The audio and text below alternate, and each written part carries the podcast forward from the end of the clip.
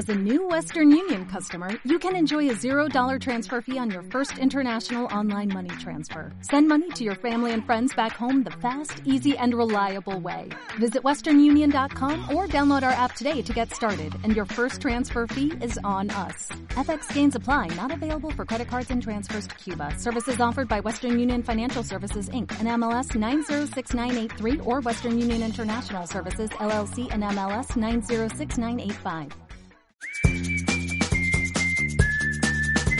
Y vamos, vamos, vamos, vamos la pizarra a hacer análisis de redes, enredos, del se te nota demasiado con los medios de comunicación, porque a pesar de la noticia, que no hay otra noticia de la que hablar que sea Messi, además de eso, han pasado cositas, han pasado cositas en la región, han pasado cositas en el mundo y como siempre hacemos un, eh, un esfuerzo de sintetizar, no, eh, enlatar en la medida de lo posible los principales temas a través de, los, de las redes, de los enredos y de los titulares de medios de comunicación. Así que Chris, no sé qué has querido seleccionar, como siempre, miedo me das que no arranques con Uribe, guion Piñera, guion Lenin, guion Áñez, guion Trump, para que mi buen hondismo que tengo ahora se me pinche en un instante.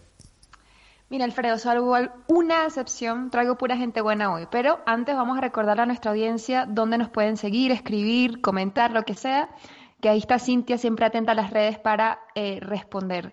En Twitter estamos como arroba o la pizarra ok. En Instagram, Facebook, los que usen Telegram también tenemos un canal allí, nos encuentran como Radio La Pizarra y no olviden que pueden descargarse todos nuestros programas en formato podcast, eh, el programa completo, los segmentitos cortitos como prefieran, SoundCloud, iTunes, Spotify, Evox para España, México y Radio Cut para Argentina. Ahora sí, Alfredo, vamos a iniciar con Brasil, la última polémica de eh, Jair Bolsonaro sobre su gestión eh, del coronavirus. Recordamos 122 mil muertos a la fecha y cerca de 4 millones de contagios. Ahí Petra Costa, eh, cineasta brasileña, recordada por ser la directora de Al filo de la democracia, dice, felicitaciones Brasil, somos el único país del mundo donde el gobierno tiene una campaña oficial anti-vacunas.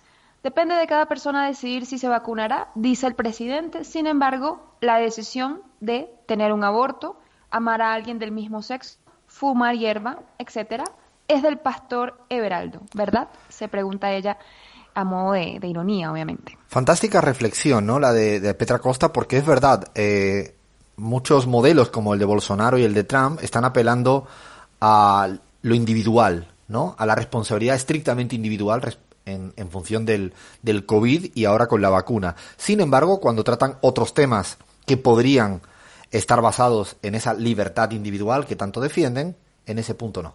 En ese punto se ponen supremacistas y su opinión, la de Bolsonaro y la de Trump, están por encima de todo. Hablo de Bolsonaro y de Trump porque, y quiero dar un dato, en la encuesta CELAC que hemos hecho para Argentina este, esta semana, esto salido publicado esta semana, Bolsonaro y Trump tienen una imagen negativa entre 80 y 90%.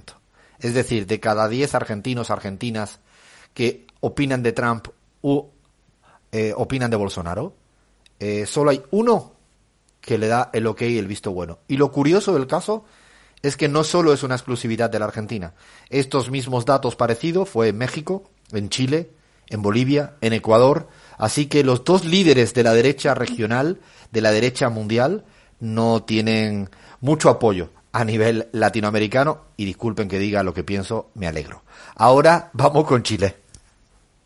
Vamos con Chile, sí. Eh, allí Daniel Jadwe el alcalde de Recoleta, posiblemente candidato a la presidencia, ve la relación con Bolivia o la plantea, como dice él, mirando no 200 años para atrás, pero 200 años hacia adelante. Y en este, en este sentido dice, la salida al mar para Bolivia debe ser resuelto a través de un plebiscito. Más allá de mi opinión personal, no puede ser decisión de ningún gobernante. Hoy hay que acostumbrarse a subir los niveles de participación en temas de relevancia nacional y acompaña con la etiqueta que el pueblo decida.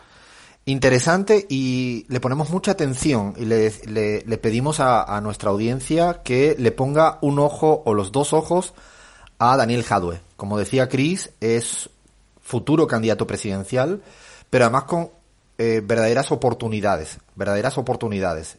En nuestras encuestas propias salía segundo muy cerca del primero, que es el ultraderechista Lavín. Pero no solo en la encuesta de CELAC, sino en todas las encuestas que he visto en Chile, el segundo posible es Daniel Jadwe. Todo va a depender si es capaz de aglutinar a todo el Frente Amplio, más allá de lo que él representa, que él viene, hay que recordar, del Partido Comunista Chileno. Eh, y digo atención porque sigue creciendo por la buena gestión que ha hecho en su propia comuna. Lo vamos a tener acá, en la pizarra, seguramente dos o tres semanas antes del plebiscito sobre la constituyente. Es algo histórico. En Chile se está discutiendo una constituyente para acabar con la constitución pinochetista y el 25 de octubre hay plebiscito. Estamos cargados de elecciones. El 18 de octubre, Bolivia. El 25 de octubre, Chile. En febrero del año que viene, Ecuador. Abril, Perú. Vamos a tener unos meses bien divertidos y yo tengo la sensación de que el neoliberalismo está un poquito nervioso. Un poquito, un poquito nervioso. ¿Qué más tenemos por ahí, Cris?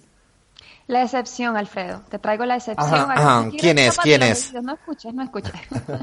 bueno, ya sabemos que las protestas en contra del racismo en Estados Unidos han llegado incluso hasta la Liga Profesional de Baloncesto, la NBA.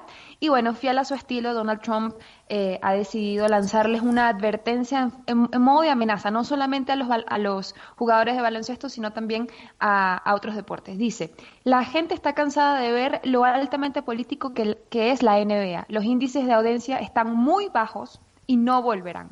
Espero que el fútbol y el béisbol estén viendo y aprendiendo porque les pasará lo mismo. Manténganse firme por nuestro país y nuestra bandera. Compas, ha nacido un nuevo partido político en Estados Unidos llamado NBA, NBA, el nuevo partido. Hablaban del bipartidismo no estadounidense tradicional entre los demócratas, republicanos, tanto monta, monta tanto. Bueno, podemos estar tranquilos que se ha fragmentado el bipartidismo. En palabras de Donald Trump, ha surgido un nuevo movimiento, la NBA. Cada día dice más estupideces este señor y tengo la impresión de que van increciendo a medida que se acerca la fecha electoral eh, porque tiene que intentar de alguna manera recuperar votos. Lo peor del caso no es que Donald Trump diga estas sandeces, sino es que hay una buena parte de la ciudadanía eh, estadounidense que le respalda. Siempre recordando, siempre recordando que Donald Trump no fue el la persona más votada en las últimas elecciones, porque la democracia estadounidense tiene unas particularidades que el presidente no tiene por qué ser el más votado. Digo esto porque si esto ocurriera en un país latinoamericano estaríamos todo el día escuchando cualquier cosa de buena parte de los medios de comunicación. Y bueno, nos vamos al otro país, al otro país donde justamente está la cosa que arde. Está la cosa que arde porque estamos a escasos menos de 45 días de la cita electoral presidencial después del golpe de Estado. Hablamos de Bolivia, Cris. Así es, Alfredo, Bolivia. Yo no sé, mira, mil dólares por día por un periodo de 90 días es decir, desde diciembre del 2019 hasta principios de marzo. Eso fue la cantidad de plata que se gastó años para lavar su imagen. Y Lucho Arce justamente hace la denuncia diciendo, gobierno de facto de Bolivia confirma que contrató los servicios de una consultora estadounidense para mentirle al pueblo, sometiendo nuestra soberanía a intereses eh, ajenos en desmedro del país. No solamente en términos de soberanía, pero también de economía, ¿no? Realmente lo que está pasando en, en, Bolivia, incluso ha salido hasta el reconocimiento del propio gobierno de Áñez, eh, lo dijo ayer, de la presidenta de facto, eh, reconociendo justamente que había pagado una consultora que se ocupa exclusivamente de falsificar información a través de las redes sociales y a partir de ahí eh, hace su política ¿no? de, de difamación. ¿no? Creo que esto es interesante porque ha habido reconocimiento por parte del gobierno. Ya son varios, varios temas. El tema de la corrupción con respecto a los respiradores, nada más y nada menos, este tema. La, la, la, centralidad de la política boliviana es que hoy en día cada día el tablero está más entre dos aguas, la opción de Lucho Arce. Eh, he podido esta semana mirar dos encuestas internas que me han llegado, no son nuestras, pero sí me han llegado y todavía le dan una ventaja importante y holgada a la candidatura del MAS de Lucho Arce. Sin embargo, en el otro lado está Carlos Mesa, que es una suerte de no digo nada, yo me callo, estoy en el lugar eh, ideal sin prácticamente abrir la boca porque voy granjeando parte de los votos. Vamos a ver qué ocurre, van a ser semanas decisivas. Eh, yo todavía tengo una, un interrogante, una duda, y es saber si habrá elecciones el día 18 de octubre. Lo quiero, como se estaban riendo de mí que tengo en la particular bola de cristal, no quiero que me saquen este recorte en varias semanas. Me encantaría no tener ninguna eh, acierto en, en relación a, esta, a este tema, pero todo puede ocurrir, veremos a ver, yo creo que las últimas semanas, cuando se acerque la fecha, haremos un especial Bolivia para, para contar cómo viene la mano en un país donde verdaderamente ha pasado de todo en este tiempo y hay que recordar que después del golpe la presidenta Áñez duró un poquito más que la transición, porque se quedó un tiempito, ¿eh? Se quedó un buen tiempo, eh, pero más de lo previsto y de lo previsto y de lo previsto. De hecho, en esa misma línea de Bolivia, creo que también tenemos un titular del Se te nota demasiado, ¿no, Abraham? Tal cual, Alfredo. Del Consejo, bueno, sería más bien eh, la Cámara Nacional de Industrias, ¿no? Página 7 recoge, impuesto planteado por Arce es destructivo para la industria, ¿no? Haciéndose eco de esta inquietud de los célebres industriales bolivianos.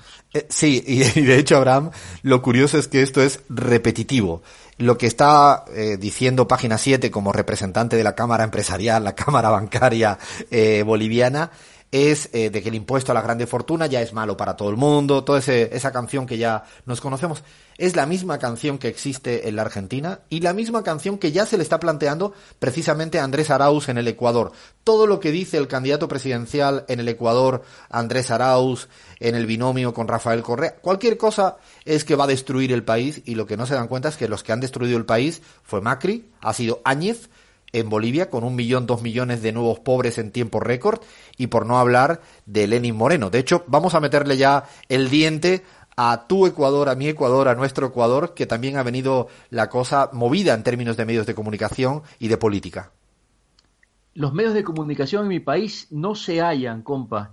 Una vez que Andrés Arauz empieza a irrumpir en los diferentes programas de entrevistas, francamente han quedado muy mal retratados esta semana tratando de atacar al candidato por la Revolución Ciudadana y ha salido realmente eh, avanti, ¿no? Con todas sus respuestas. El comercio titula Rafael Correa rema contra el tiempo y los reglamentos para seguir en carrera electoral, compas. Una falsedad absoluta. El reglamento permite la presencia telemática. Este es el tema que se ha abordado esta semana en Ecuador, ¿no? Correa fue inscrito ya oficialmente en el binomio hay que leer el reglamento nada más. Y si tienen alguna duda, escuchen las declaraciones de ayer, les recomiendo a todos las declaraciones de ayer del vocal del Consejo Nacional Electoral de Creo, Enrique Pita, que dijo textualmente, comparezco esta entrevista, comparezco esta entrevista de forma personalísima, a pesar de que estoy por la vía telemática. Así que más claro el agua, no un acto fallido, dicen por ahí. Es absolutamente importante explicarle a nuestra audiencia de que esta semana en el Ecuador, lo que se está, digo para que todo el mundo tenga claridad del tempo electoral, ya una vez definidas las candidaturas al interior de las primarias dentro de los partidos, cada partido ha elegido con votación primaria quién debe ser la candidatura, ahora se inscriben dentro de la instancia máxima electoral. Eh, en, el Ecuador el Consejo Nacional Electoral. Lo curioso del caso es que todas las candidaturas han sido aceptadas de todos los partidos eh, presentados, salvo la de Rafael Correa. ¿Por qué? Se le permitió a Andrés Arauz inscribir su candidatura como candidato a presidente, pero Rafael Correa, como bien decías, Abraham, eh, el hecho de estar en Bélgica hizo una presentación telemática, hizo una presentación con firma, y firma electrónica legalizada, de tal manera estuvo incluso con una videollamada presente en el momento de la inscripción, para si, por si hubiera algún tipo de duda que no iba a ser él la persona personalísima que estaba aceptando la candidatura y, como era de esperar, el Consejo Nacional Electoral Ecuatoriano dejó vacante la inscripción de la candidatura a vicepresidente de Rafael Correa. Eh, a partir de ahora no sabemos qué va a ocurrir, hay un periodo de eh, tiempo de acudir a instancias en el contencioso electoral para ver si finalmente se permite lo que se debe permitir en democracia y es que se presente el candidato o candidata que realmente quiera y lo haga pues de manera hoy en día en el siglo XXI, no estamos viviendo en el siglo XIV. Siglo XXI, telemáticamente yo resuelvo problemas con mi banco, resuelvo problemas con mi médico, resuelvo problemas, hablo con mi mamá telemáticamente y que yo sepa la conversación entre mi mamá y yo es de verdad no es de mentira, porque estamos hablando a través de un Skype o a través de cualquier herramienta. Esto es importante entender porque seguramente desde lejos del Ecuador, incluso en el Ecuador es difícil enterarse de estos intríngulis de lo que está ocurriendo, así que está todo por ver. Lo curioso del caso es que los medios de comunicación en el Ecuador, eh, vi una entrevista de hace pocos días de la gran Ecuavisa eh, frente a Andrés Arauz, eh, ya están dando por hecho de que no se puede o que no, no se ha podido lo de Rafael Correa y desconocen que hay instancias todavía al interior del Consejo Nacional Electoral para intentar reclamar lo que es un derecho de proclamarse como candidato a vicepresidente. Hago un poco esta explicación más larga porque creemos que desde afuera e incluso desde el Ecuador no es tan simple entender todo lo que está pasando, porque cuando, claro, cuando la democracia se viola de esta manera y el Estado de Derecho se viola, la verdad que es complejo tantos flecos como, como existen. De hecho, en esa misma línea, ¿no? Han seguido titulando Primicias, el universo, ¿no, Abraham?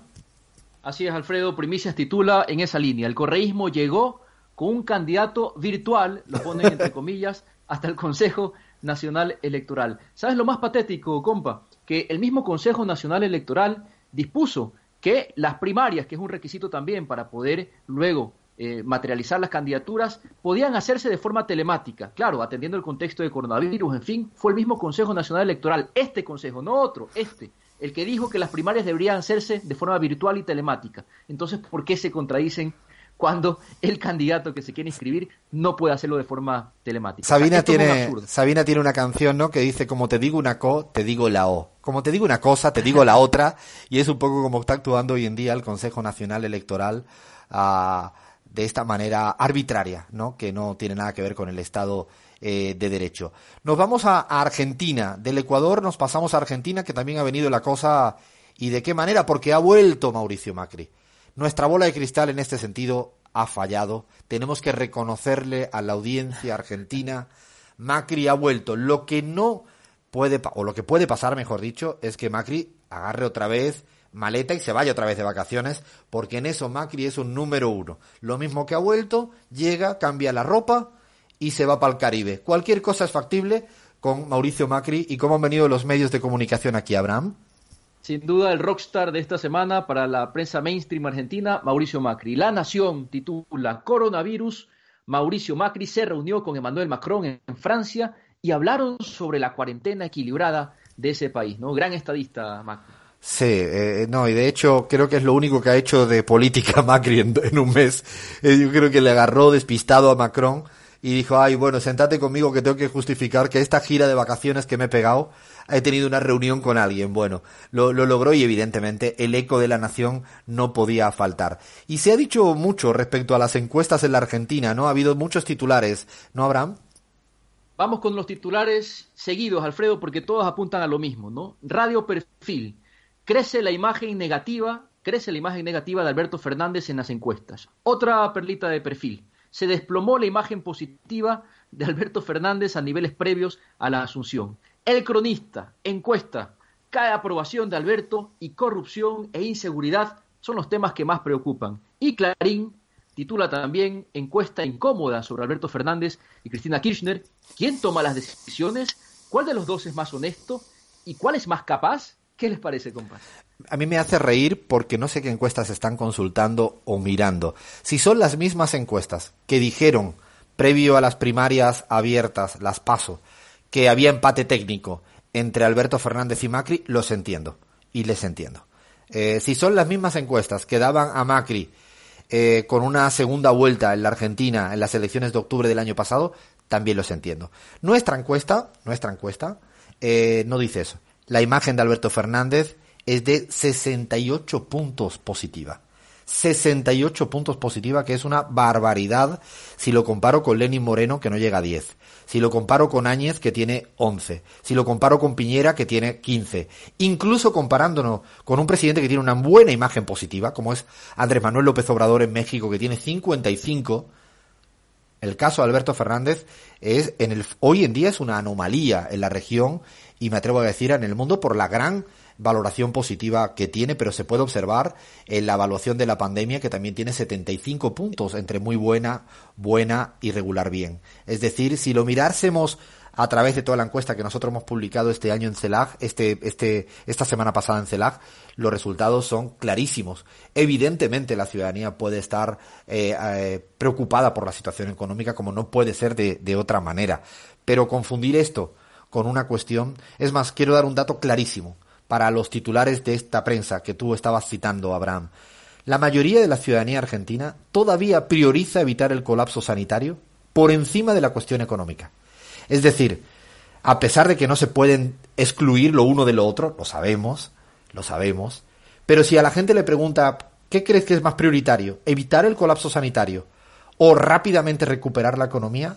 Dos tercios de la Argentina siguen preocupados por el colapso sanitario por evitar el colapso sanitario, dice todo y cuánto se disocia a veces los grandes titulares que a los cuales siempre apelamos, evocamos aquí, porque dicen cualquier cosa. Dicen cualquier cosa y yo creo que tienen esto cómo se llama profecía autocumplida, ¿no? El, deseo, el deseo que tienen de que caigan en la imagen, pero los números no le dan. Lo mismo les pasó con las PASO y la, en las elecciones y se estrellaron. Y bueno, para cerrar, nos vamos de Argentina, nos vamos a, España. Eh, porque también le han dado con todo a Pablo Iglesias en la discusión presupuestaria, ¿no?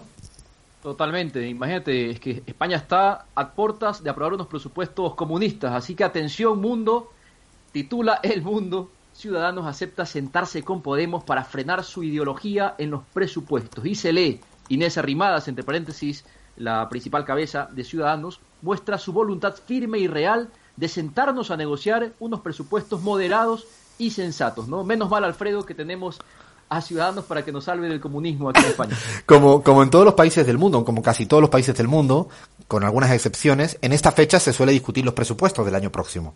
El caso uruguayo es distinto porque es quinquenal, son presupuestos cada cinco años, ¿no? Una lógica más de ciclo largo. En el caso español se está discutiendo hoy en día, ¿no? La vuelta del verano allá siempre empieza con el inicio de la escuela legislativa, del colegio legislativo, y el debate es estrictamente presupuestario.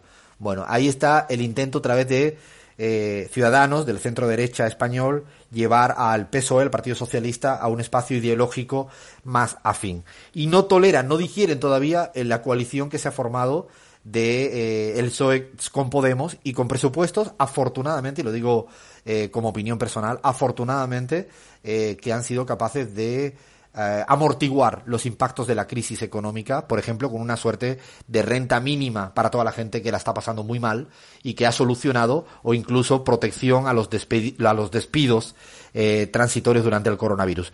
Esto será debates de las próximas semanas y cuidado, porque la ultraderecha española, Vox, ha planteado una moción de censura que es una iniciativa legislativa eh, para acabar con el gobierno de Pedro Sánchez. Así que también vamos a tener semanas entretenidas en lo que esté ocurriendo en la política española. Paramos acá la pelota, o mejor dicho, la política, para empezar con la pelota y política.